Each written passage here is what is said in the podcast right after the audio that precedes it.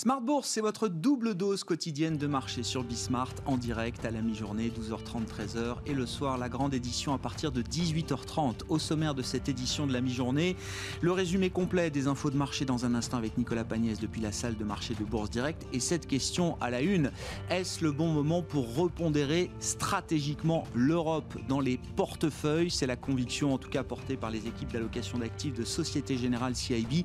Et Alain Bocobza sera avec nous pour en parler dans cette demi-heure. Et puis le programme du jour pour les marchés reste les résultats d'entreprise. Les thèmes politiques, euh, budgétaires, etc. sont toujours là, évidemment, à l'approche de l'élection américaine. Mais le vrai temps fort des marchés aujourd'hui, ça reste les résultats d'entreprise. On a vu Vivendi et Ericsson en Europe, dans deux secteurs différents qui s'en sortent plutôt bien. Ericsson notamment qui profite de l'affaiblissement de, Huawei sur le marché des équipements euh, télécoms. Ericsson qui a vu son titre bondir déjà de 20% depuis le 1er janvier. Vivendi qui a publié ses chiffres d'activité également avec le dossier Universal Music Group, la, la possible mise en bourse du MG à l'année 2022 qui euh, tient toujours le marché en haleine. Et puis côté résultats américains, intéressant de noter la respiration de Netflix hier soir après la publication de ses résultats euh, trimestriels. Je dis respiration parce que le titre Netflix a doublé en un an. C'est un des grands gagnants évidemment de la, de la pandémie. Le groupe avait prévenu toutefois que les, les, euh, les résultats opérationnels du deuxième trimestre ne seraient pas extrapolables sur le troisième et quatrième C'est exactement ce qui s'est passé, avec même un nombre de nouveaux abonnés inférieur aux attentes du marché et aux objectifs que se fixait Netflix. Le titre recule euh, de 5% environ avant l'ouverture de Wall Street cet après-midi. Ce sera intéressant de voir ce qu'il arrive aux autres GAFA euh, qui publieront notamment la semaine prochaine. Est-ce que là aussi l'effet Covid euh, qui a beaucoup profité et porté ses valeurs est en train de s'estomper? Ce sera un des enjeux de ces publications du troisième trimestre, des publications dont on parlera avec Alice Ducrot, gérante privée chez Bordier et compagnie à Paris.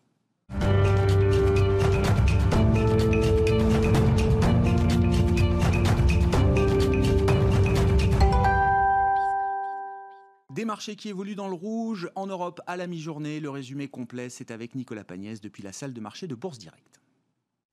La bourse de Paris est dans le rouge à la mi-journée. Le CAC 40 repasse même sous les 4900 points alors que les investisseurs continuent à suivre de près les négociations autour du plan de relance budgétaire aux États-Unis. Alors que Nancy Pelosi, la présidente démocrate de la Chambre des représentants, avait fixé la date du 20 novembre, soit hier, comme date limite pour tomber d'accord, les négociations devraient finalement se poursuivre aujourd'hui. Nancy Pelosi a d'ailleurs évoqué hier la rédaction en cours d'un texte, tandis que le secrétaire général de la Maison-Blanche, Mark Meadows, s'est félicité hier que les deux camps travaillent très dur pour trouver un accord, espérant même que celui-ci arrive d'ici la fin de semaine. Des négociations qui se déroulent dans une période de circulation toujours accrue du virus, alors que le nombre de contaminations a dépassé les 40 millions de personnes dans le monde. De nombreux pays européens ont mis en place des mesures de restriction, comme l'Italie, la France, l'Espagne ou encore le Royaume-Uni. L'Irlande est même allée jusqu'à reconfiner sa population. Les États-Unis apparaissent de leur côté comme le pays le plus touché par la pandémie selon un décompte effectué par Reuters, tandis que la France arrive-t-elle en huitième position? Aux États-Unis, toujours, le gouvernement américain a décidé d'intenter une action en justice contre Google pour atteinte aux droits de la concurrence dans le but de préserver son monopole en matière de publicité en ligne. Le gouvernement américain qui demande un changement structurel aux géants du numérique, ce qui laisse certains observateurs rêver d'un démantèlement du groupe, même si le procès devrait en l'occurrence durer plusieurs années.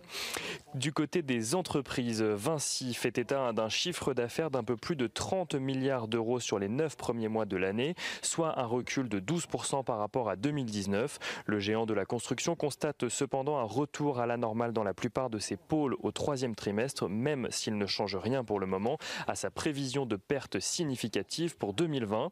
Le groupe est cependant confiant sur sa capacité à rebondir en 2021. Vivendi fait état de son côté d'une croissance de 0,7% de son chiffre d'affaires à change constant au troisième trimestre, un chiffre d'affaires qui est estimé à 4 milliards d'euros, une progression due notamment à une hausse des ventes d'Universal, Vivendi qui a justement annoncé vouloir introduire en bourse sa filiale Universal Music Group en 2022, une IPO qui permettrait au groupe de rembourser sa dette et financer le rachat de ses propres actions. Worldline annonce un très large succès de son OPA amical sur Ingenico. Worldline possède possède à présent 88,64% très exactement du capital du spécialiste du paiement et 83,2% des droits de vote. L'OPA doit d'ailleurs recommencer prochainement, mais selon un calendrier qui sera décidé par l'AMF. Et Somfy signe de son côté la plus forte hausse du SRD à la mi-journée suite au relèvement de ses objectifs annuels. Le spécialiste des automatismes d'ouverture de bâtiments affiche une croissance de son chiffre d'affaires sur un an de 22,2% au troisième trimestre. Et aux États-Unis, pour finir, Netflix a vu la croissance du nombre de ses abonnés, ralentir au troisième trimestre, même si ce ralentissement était anticipé après le bond lié au confinement. La contraction est plus forte que prévu à cause notamment de la concurrence sur ce secteur son chiffre d'affaires au troisième trimestre n'en reste pas moins supérieur aux attentes à 6,4 milliards de dollars. Et on finit avec l'euro qui s'apprécie face au dollar à la mi-journée, un euro valant près d'1,1850 dollars. L'euro, oui, justement, tiens, on va en parler. C'est l'un des thèmes qu'on va développer dans cette édition de la mi-journée Smart Bourse et Nicolas Pagnès qui est avec nous en fil rouge tout au long de la journée depuis la salle de marché de Bourse Direct sur Bismart.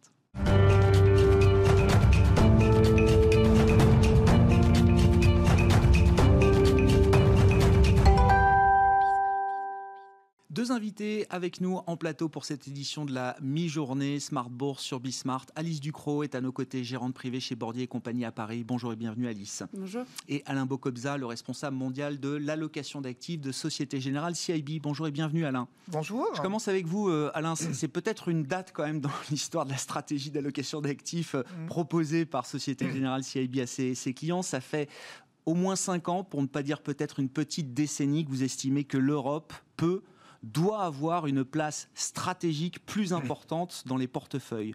D'où vient cette idée saugrenue, euh, Alain Bocobza, alors que la zone Europe connaît un regain de stress épidémique, que le Brexit est encore devant nous? Je ne vous ferai pas toute la liste, hein, mais les, sujets de critique sur l'Europe sont toujours euh, faciles et que le policy mix européen, certes, s'est amélioré, l'équilibre entre politique budgétaire et monétaire s'est amélioré, mais que certains estiment qu'il est encore trop timide à ce stade.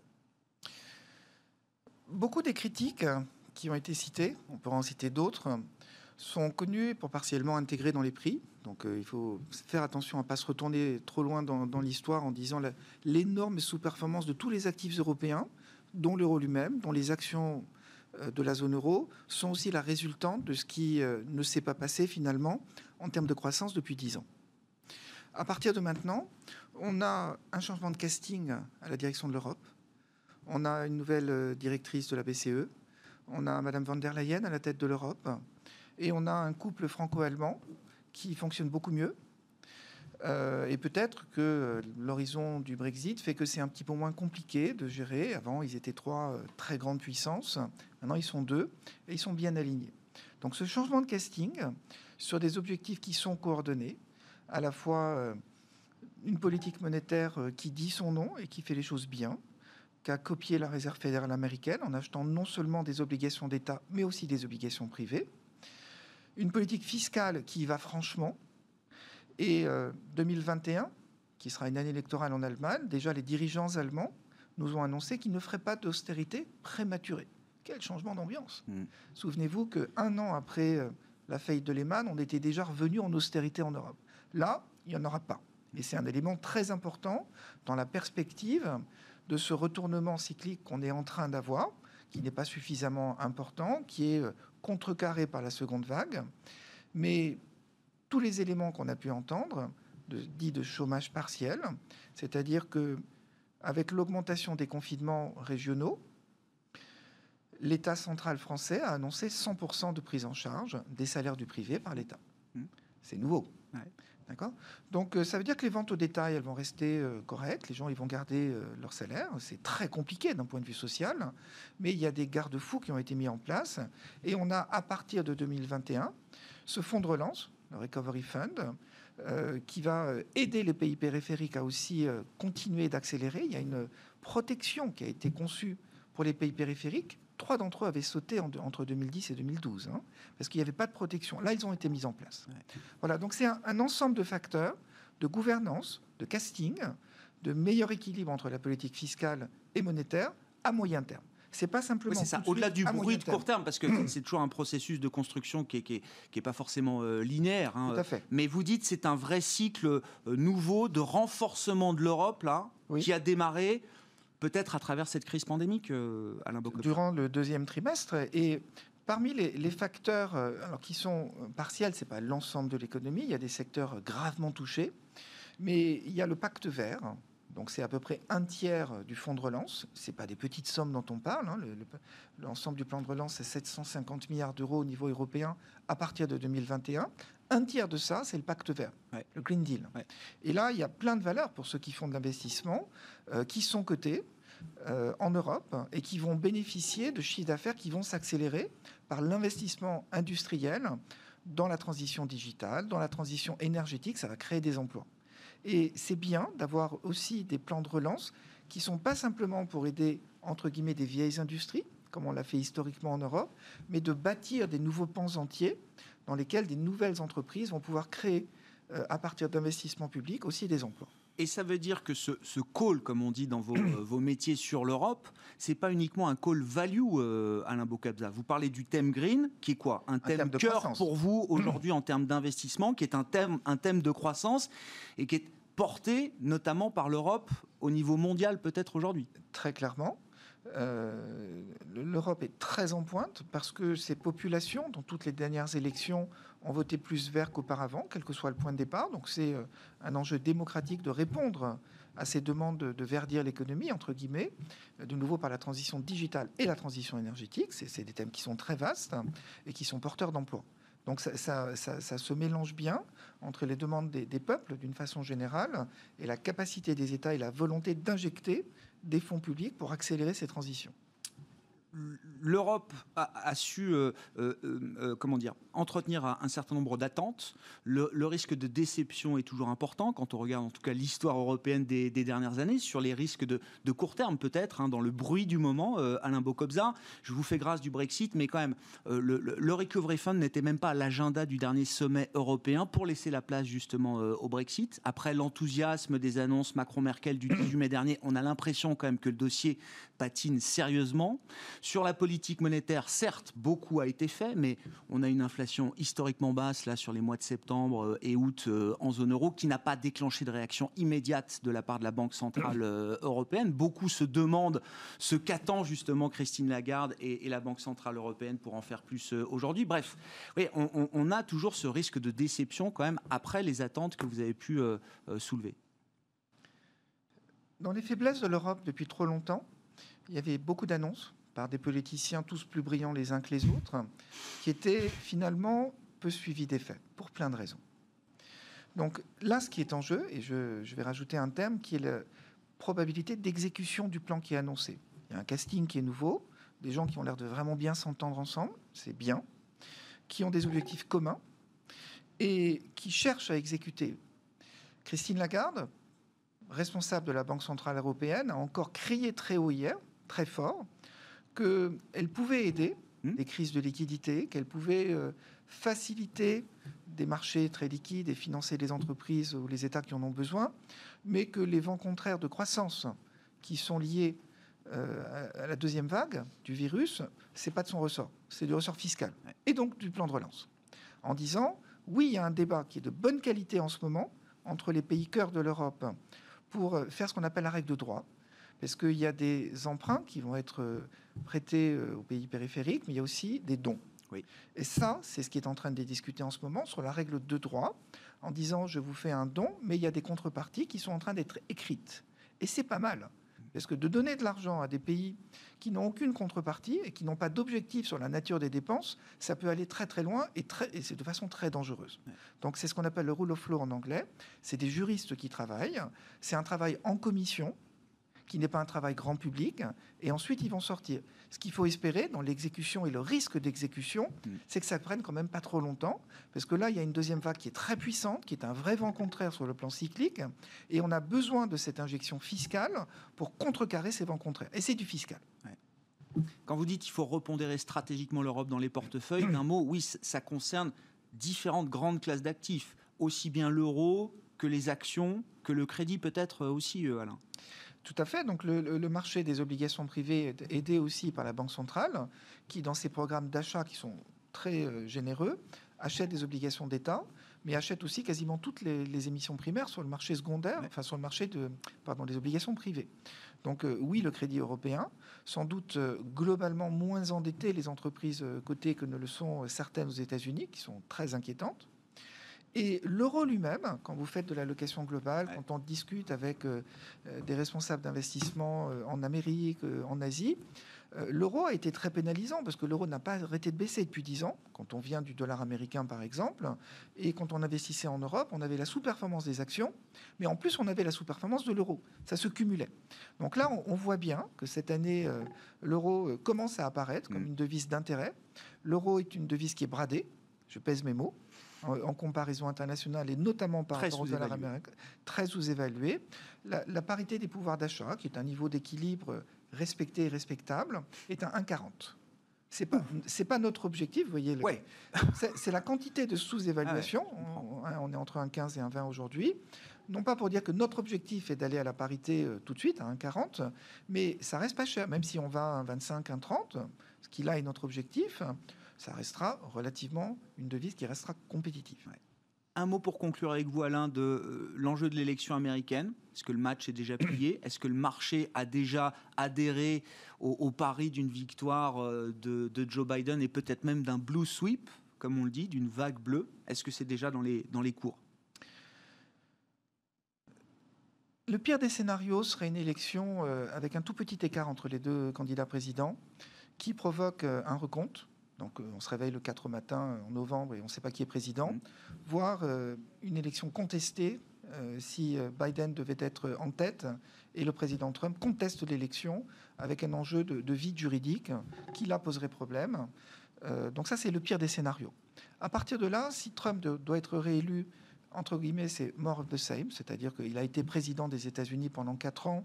Il y a des choses bien, il y a des choses moins bien, mais ça change pas beaucoup. Et si Biden devait être élu avec sa colistière, en, dans le langage politique français, on appellera ça les centristes de gauche. Hmm. mais des centristes. Hmm.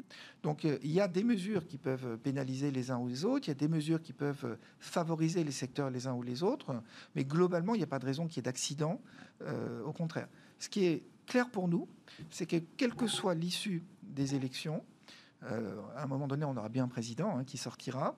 Euh, le dollar va reprendre sa, penche baissière. Et tout dernier point, euh, sur cette toile de fond compliquée sur le plan politique, il y a un blocage fiscal aux États-Unis qu'on n'a pas en Europe, qui empêche un nouveau plan de relance alors que la seconde vague est très importante.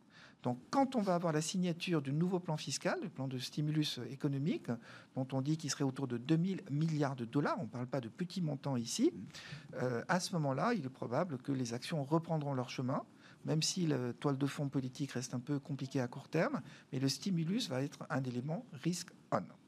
Alain Bocobza, merci d'avoir été euh, avec nous en plateau, responsable mondial de l'allocation d'actifs de Société Générale CIB.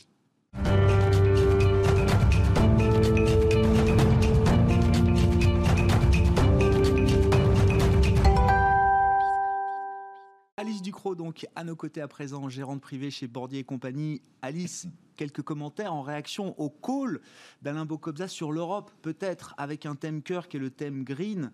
Euh, dans la gestion privée euh, en général, euh, dans les maisons suisses en particulier, on aime bien les thèmes de visibilité, de croissance. Est-ce que vous réagissez positivement là au, call de Société Générale sur l'Europe? Déjà, c'est intéressant, juste dans votre question, vous dites qu'en Suisse, mais bon, je pense que les investisseurs d'une manière générale aiment bien la visibilité. Et là, en ce moment, on est un petit peu quand même en eau trouble. Euh, donc euh, voilà, le fameux bruit qui était évoqué, c'est vrai que nous aussi, on l'entend. Et à travers, ben, effectivement, un picking avec une vision long terme, on peut réussir à, à naviguer cette période. ensuite, par rapport à la transition énergétique et cette vague, en fait, de coronavirus qui, en fait, disons, euh, euh, accentuer l'émergence des mégatrends, donc que ce soit dans la digitalisation, la robotisation et puis euh, bon, le, côté environnemental et performance, transition énergétique. Effectivement, en Europe, on voit des acteurs se détacher et c'est vrai que c'est intéressant d'un point de vue investissement de pouvoir rentrer sur des dossiers qui souvent étaient quand même déjà plébiscités avec l'essor de l'ESG par les investisseurs, qui ont pu baisser pendant la vague, sur laquelle on a pu enfin avoir un point d'entrée raisonnable. On est en pleine période de publication d'entreprises. On a une, une première vague de, de publications enfin, au cours de, cette semaine. Les deux autres prochaines semaines seront encore euh, intenses. Qu'est-ce que vous retenez globalement un peu de ces résultats et des, vecteurs, des leviers ou des facteurs qui permettent aux entreprises euh, euh, de gérer de la performance euh, opérationnelle Ou à l'inverse, quels sont les, les, poids morts qui pèsent peut-être sur les performances opérationnelles de certaines entreprises, euh, y compris au sein d'un même secteur. Il y a un exemple qui me frappe aujourd'hui, c'est Danone hier qui publie euh, des chiffres de croissance organique en retrait, quand Nestlé aujourd'hui, dans le même secteur, qui a connu la même crise, avec les mêmes difficultés, les mêmes opportunités, sort une croissance organique, je crois, à près de 5, 5% sur le trimestre écoulé termes de performance boursière, je donne juste un Nestlé, c'est plus 3% depuis le 1er janvier, Danone, c'est moins 30. Voilà, c'était juste pour mettre ça sur la table, mais avoir vos, vos commentaires sur cette première vague de publication de résultats, euh, Alice. Alors, ce qui est intéressant dans cette vague de, de, de, publication, c'est qu'on va regarder les secteurs, et effectivement, on voit que parfois, quand il y a un bon chiffre dans un secteur, et je pense par exemple à la publication d'UBS hier, ça tire le secteur bancaire, mais ça ne veut pas dire que la banque de détail a les mêmes leviers, euh, parce que c'est plutôt les activités de trading euh, et puis des missions de dette sur les lesquels les banques d'investissement et de financement vont se positionner, qui vont aller tirer les résultats. Et on voit aussi un épiphénomène, c'est Euronext avec les activités de spéculation sur, euh, en bourse notamment. Et puis bon, le modèle Euronext qui est assez résilient, c'est un autre sujet. Mais Au-delà des bugs, les volumes chez Euronext sont amenés à, grossir. C'est ce que vous dites, euh, Alice Je pense qu'ils vont en tout cas encadrer de manière à ce que ça ne se reproduise. Oui, on parle du euh, bug de, début de, semaine. Le bug du début de semaine, effectivement. D'ailleurs, ça ne va pas tellement peser sur le, cours de voilà, sur, sur, le cours. Euh, donc, en fait, au sein d'un secteur, on peut avoir des bonnes publications qui vont tirer le secteur, mais on voit quand même qu'il y a, euh, disons, un, regard attentif aux chiffres qui sont publiés, euh, avec des entreprises qui sont saluées en cas de bonnes nouvelles. Et en fait, quelque part, euh, les analystes avaient révisé à la baisse beaucoup d'anticipation de, de, résultats pour, pour le T3 après l'incertitude qui avait été manifestée pendant le premier semestre. Et aujourd'hui, quand on a de bons résultats, c'est salué par la bourse. Je pense typiquement euh, à un exemple frappant euh, hier sur une entreprise qui est Valdo, Valdo californienne, donc entreprise suisse, c'est Logitech. Euh, et euh, qui donc est, est, présent dans tout ce qui est hardware et qui participe à cette vague stay at home. Donc on reste chez soi, on fait du gaming et en même temps on accompagne le télétravail et qui a pris plus 21% en séance. Alors je crois que ça a clôturé à plus 15, plus 16. Mais voilà, vous voyez que quand il y a de l'enthousiasme, les investisseurs euh, répondent présents. Est-ce qu'il n'y a pas un risque? Alors là, moi, je mets en face l'exemple Netflix, là, toutes les valeurs stay at home, comme vous dites. Euh, Alice, est-ce que le marché s'est pas un peu bercé d'illusions en, allant un peu trop loin dans l'extrapolation des chiffres de croissance? Alors, Logitech est un exemple. Est-ce que Netflix est un contre-exemple, euh, peut-être, du risque qu'on peut avoir à extrapoler une croissance euh, à l'infini sur la base de ce qu'on a pu observer dans la pandémie? Alors, euh, croissance à l'infini, c'est vrai que de toute manière, c'est un, euh, une, une, association de mots euh, sur laquelle on peut se poser des questions. Effectivement, Netflix, il y avait une base de comparaison qui était quand même compliquée. on parle de moins 5 sur la séance.